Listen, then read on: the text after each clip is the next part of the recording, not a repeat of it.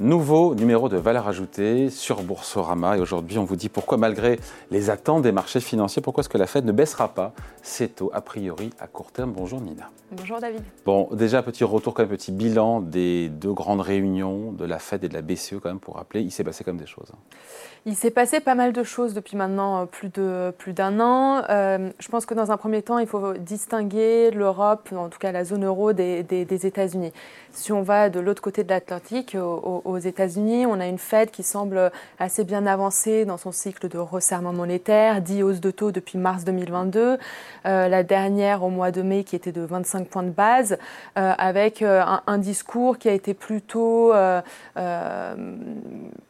où, la Banque centrale a plutôt mis en avant qu'elle se rapprochait peut-être de la fin du cycle de resserrement, euh, resserrement monétaire. Elle semble sur pause après avoir monté de 5 points de pourcentage, 5% ces taux. Exactement. Aujourd'hui, on est dans une fourchette qui dépasse les 5% euh, sur, les, sur les taux directeurs américains. Il faut retourner en 2007 pour voir des taux euh, qui étaient supérieurs à 5%. Donc un mouvement qui a été assez historique en termes de magnitude et d'ampleur de remontée des taux sur les 12 derniers mois.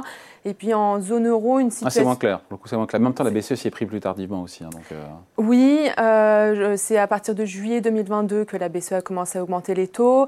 Euh, donc un rythme un peu différent par rapport aux États-Unis, où elle se laisse finalement un peu plus de marge de manœuvre en termes de remontée des taux.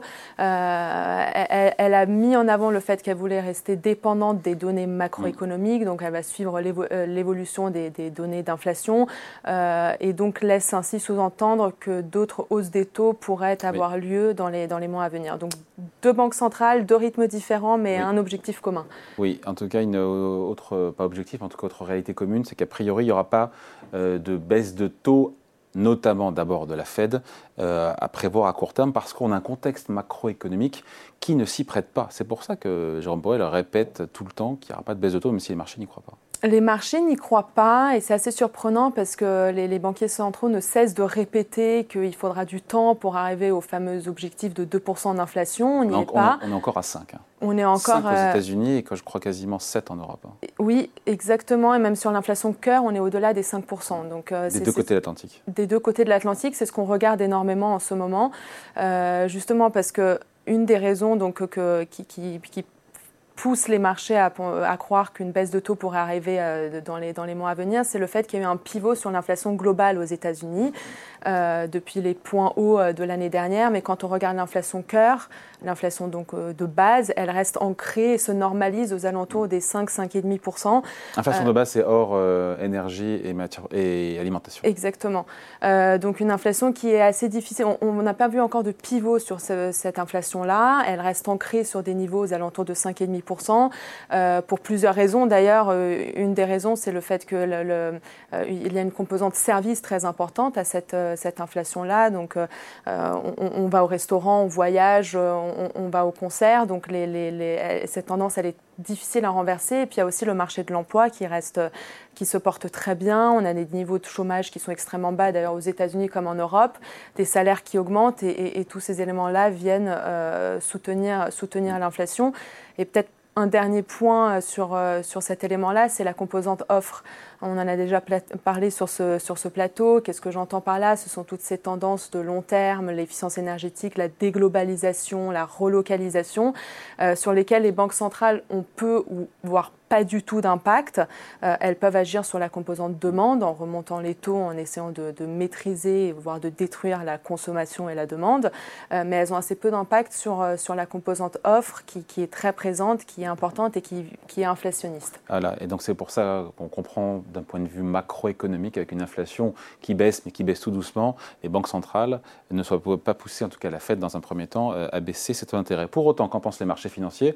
Les investisseurs sont toujours convaincus que la Fed, elle, malgré tout, va rebaisser ses taux d'ici la fin de l'année, malgré, encore une fois, les dénégations répétées de Jérôme Powell. Exactement, ça vient aussi du fait que, euh, si on revient un petit peu en arrière, en 2021, euh, rappelez-vous, les banques centrales n'ont cessé de répéter que l'inflation était passagère, que, que, que c'est qu'une résultante du Covid qu'elle ne s'inscrit pas sur le long terme.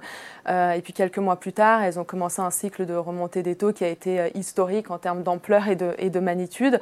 Euh, et donc elles ont perdu, les banques centrales ont un peu perdu en en crédibilité auprès des investisseurs.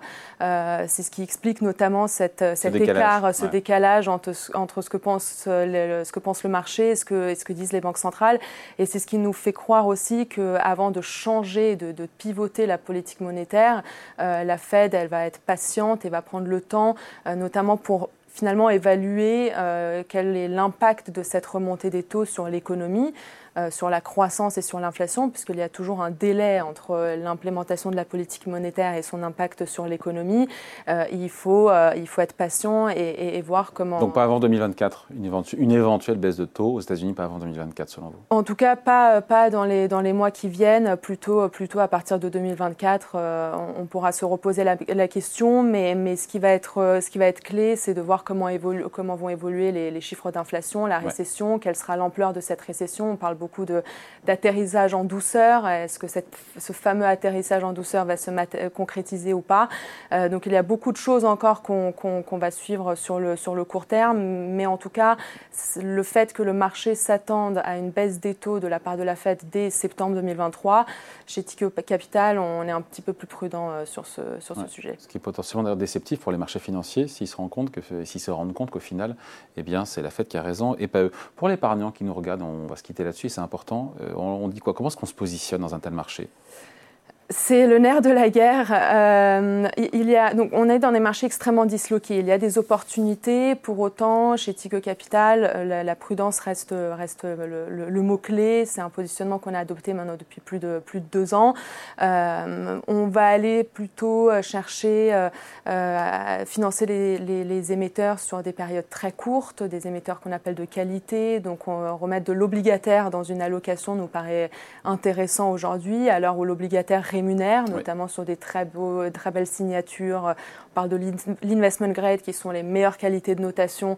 Euh, on retrouve du rendement euh, pour, euh, sur des sur des, horizons euh, assez courts, donc un an, deux ans.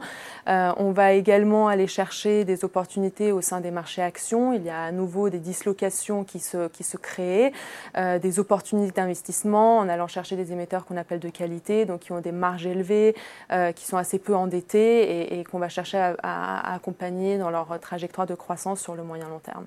Allez, merci beaucoup. Point de vue, explication signée Nina Majstorovic, spécialiste investissement marché de capitaux chez Tikeo Capital. Merci. Merci. Voilà, et Valeur Ajoutée revient dans deux semaines sur Boursorama.